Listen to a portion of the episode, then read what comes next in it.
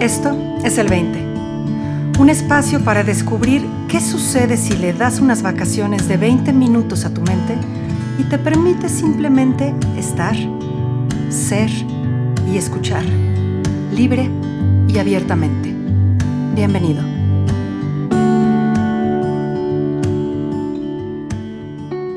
Muy buenos días, buenas tardes, buenas noches.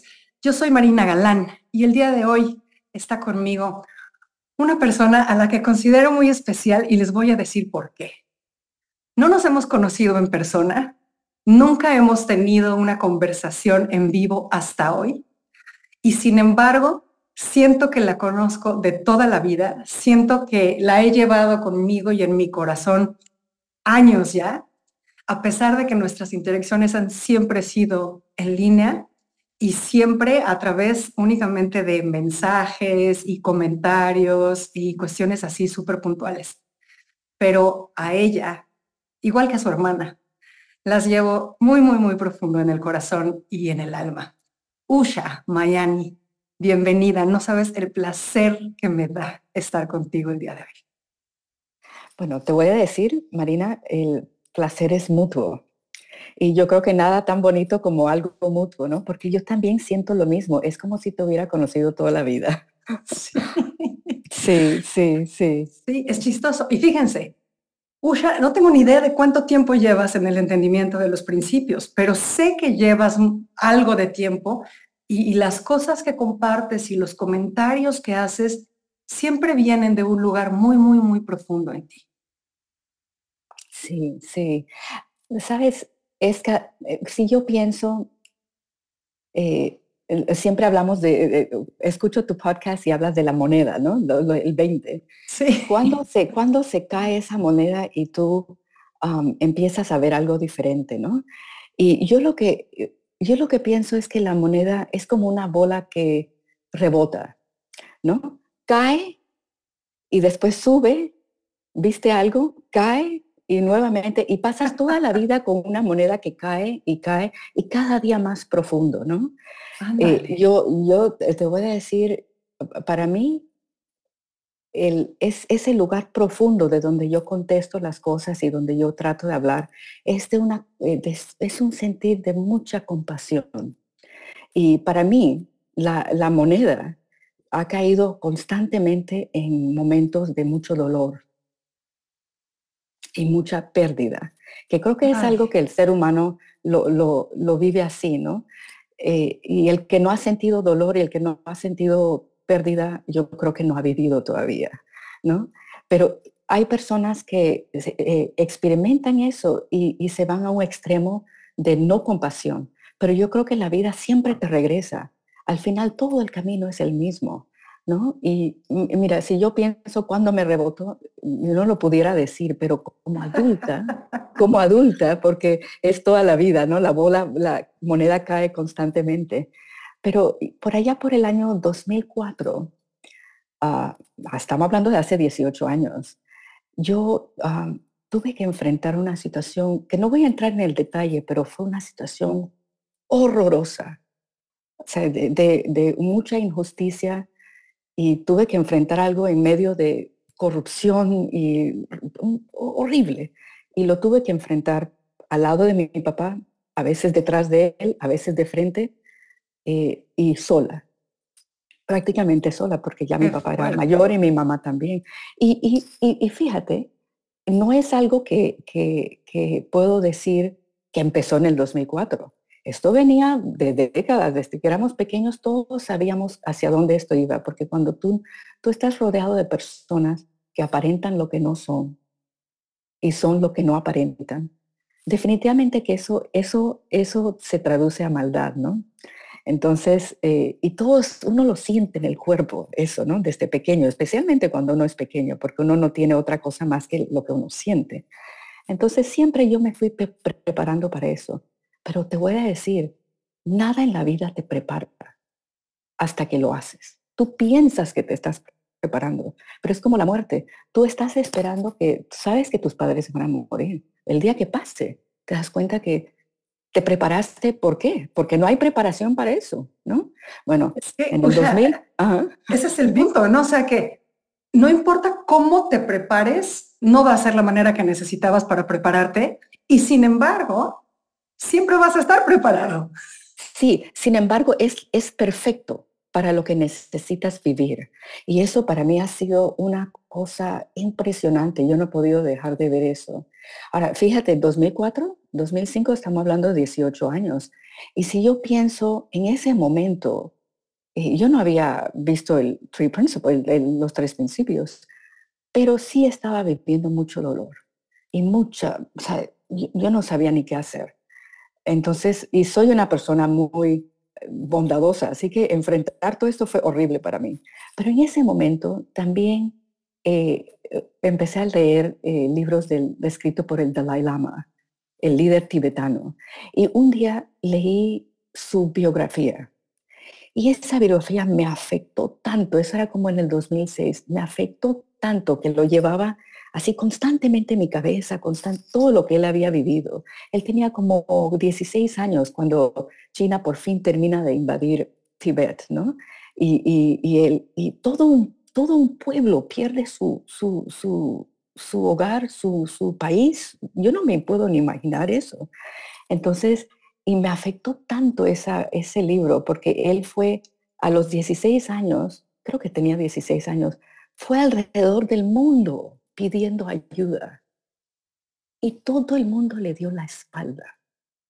Eso me afectó muchísimo porque, porque ese joven cargó todo este peso en, su, en, su, en sus hombros, ¿no? Y ante el mundo la gente lo miraba mucho respeto cuando, cuando Tibet eh, eh, existe y cuando Tibet lo toman a la fuerza, la agresión, ya no es importante. Y él, él, eso es lo que él vivió y muy parecido a lo que yo viví. O sea, yo pedí ayuda y todo el mundo me daba la espalda. Yo, yo no sabía qué hacer. Bueno, pasa el tiempo y una noche yo, eh, y esta es la moneda, cómo me cae. Yo estaba dormida dos, tres de la mañana y me despierto y mi corazón está latiendo rápido. Y, y yo vi algo en ese momento, yo no sé si era un sueño, pero cuando yo abrí los ojos, me di cuenta de qué tan pequeño era mi problema. en comparación con todo un pueblo que después de que lo, toman con agresión, eh, tienen que salir, son torturados, son estos, no tienen nación, no tienen dónde vivir. Y este joven cargando este peso decía, ¿cómo es posible que yo he pensado que mi problema sea tan grande? ¿No? Entonces, eh, perspectiva. Entonces, el Dalai Lama llega un momento que él siempre sonreído encuentra eh, un, espacio en la India que le permiten, eh, que se llama Dharamsala, que le permiten entrar con, todos los tibetanos que vienen con él. Y ahí él es el líder en exilio y, la puerta abierta a, a toda esta comunidad. Mira, yo hablo de esto y todavía me dan ganas de,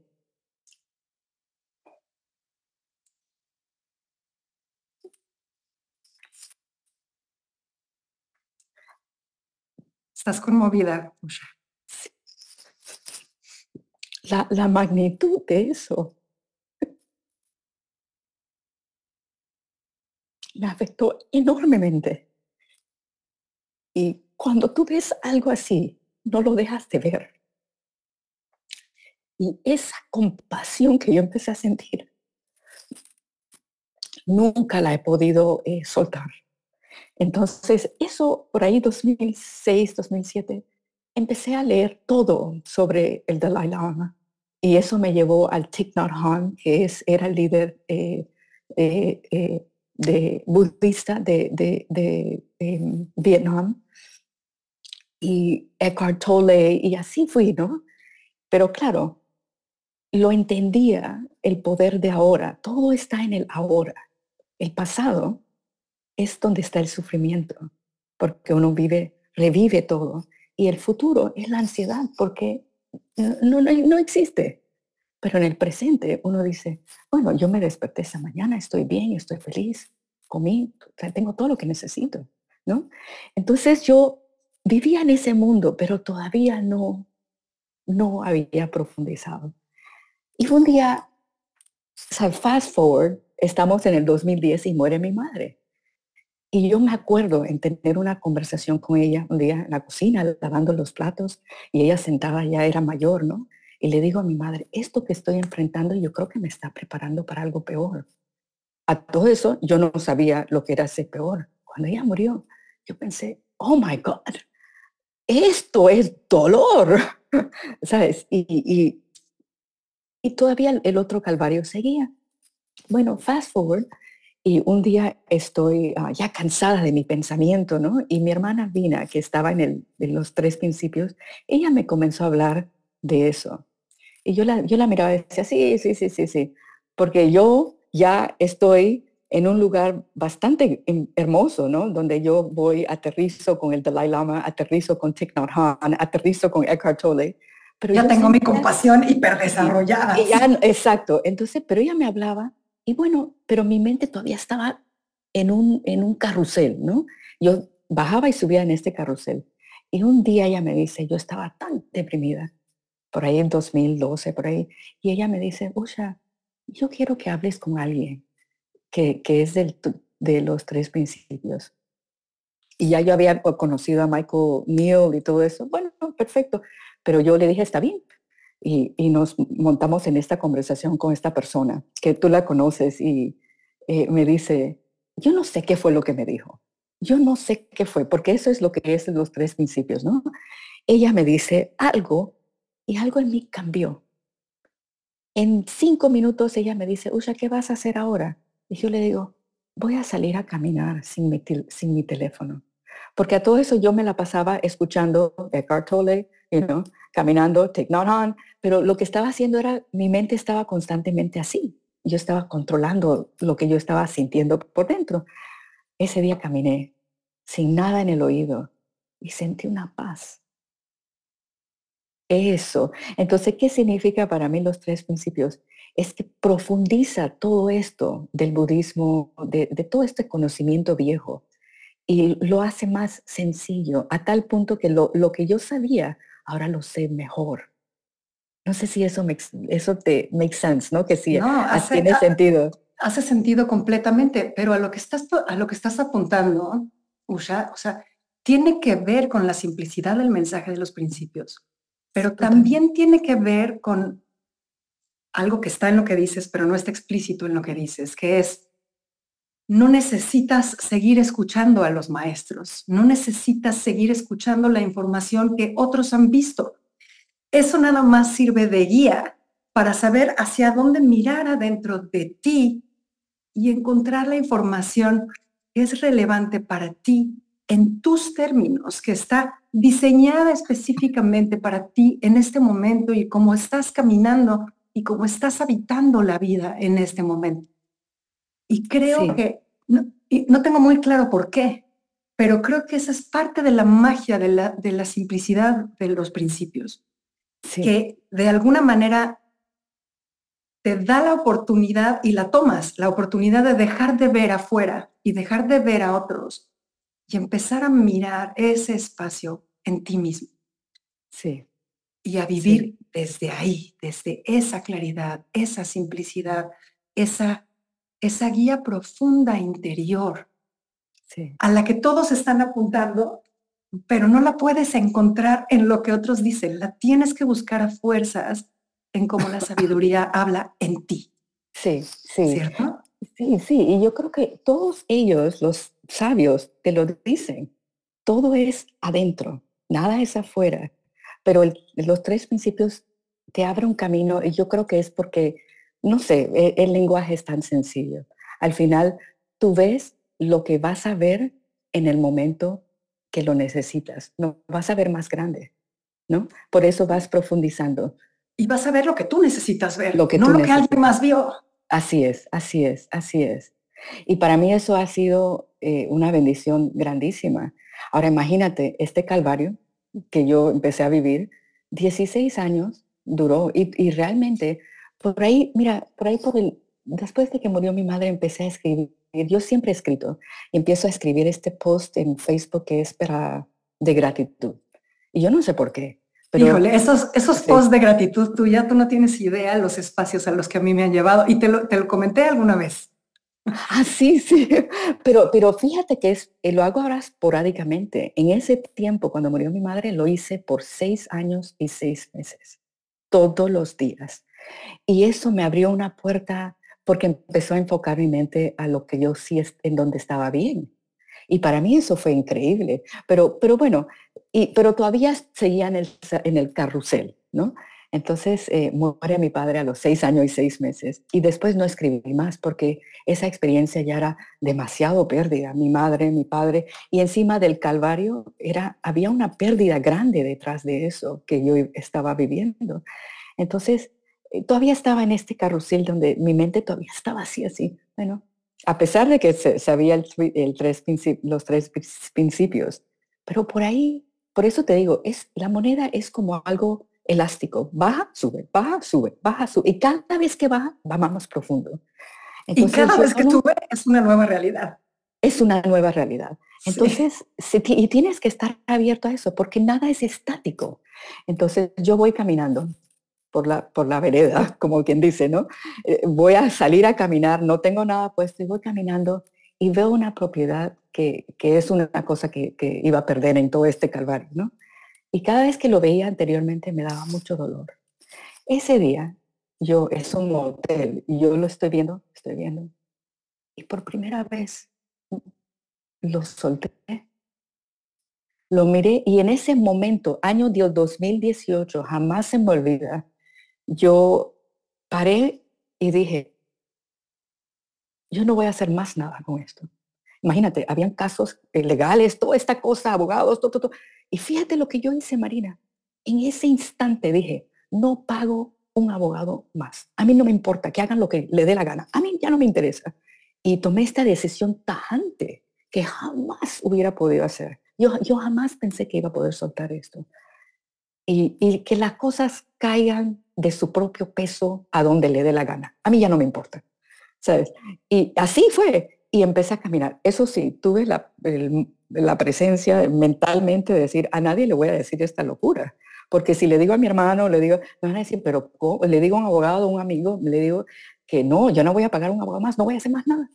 Me van a decir, no, pero eso no se hace, tú tienes que llegar a un acuerdo. Yo no tengo que llegar a un acuerdo. Mi cabeza decía, no haz, no haz nada. No haz nada, no, haz nada. Y eso fue lo que hice. Pasó un mes y yo sentí una paz. Un día le digo a mi hermano, esto es lo que yo hice. Fuimos caminando por esa misma vereda y le digo a mi hermano, ¿sabes? Te voy a contar algo que hice hace unos meses. Y me dice, ¿y qué pasó después de eso? Y digo, te cuento que no pasó nada. El mundo no se cayó, nada. Y las cosas se fueron dando, yo no sé. Yo no, hasta el día de hoy no sé cómo terminó mucho de lo que empezamos. Lo, que sí te voy a decir es que yo eh, llegué a ser presidente de una, de, en el antes de eso había llegado a ser presidente de la Cámara de Comercio, lo que es el equivalente de la Cámara de Comercio de una organización, una de las más importantes en su momento, que estaba en decadencia, pero la levanté a nivel nacional, ¿sabes? Y yo vi mi poder, o sea, de lo que yo puedo lograr en mi vida en este momento. No el calvario que, que yo había eh, desde pequeña sabía que venía, sino, y no en el futuro, sino en el, vi mi poder increíble. Pero, pues, ¿sabes? Y después de eso, ¿sabes? Eh, y, mira, hice una cosa tan grande que había rumores que yo iba a entrar a la política y que yo iba a ser vicepresidente, en las próximas elecciones iba, iba a ser vicepresidente de, eh, iba a correr como vicepresidente para uno de los candidatos. Y todo esto yo decía, a mí qué me importa todo eso. A mí lo que me importa es la paz. Estoy bien.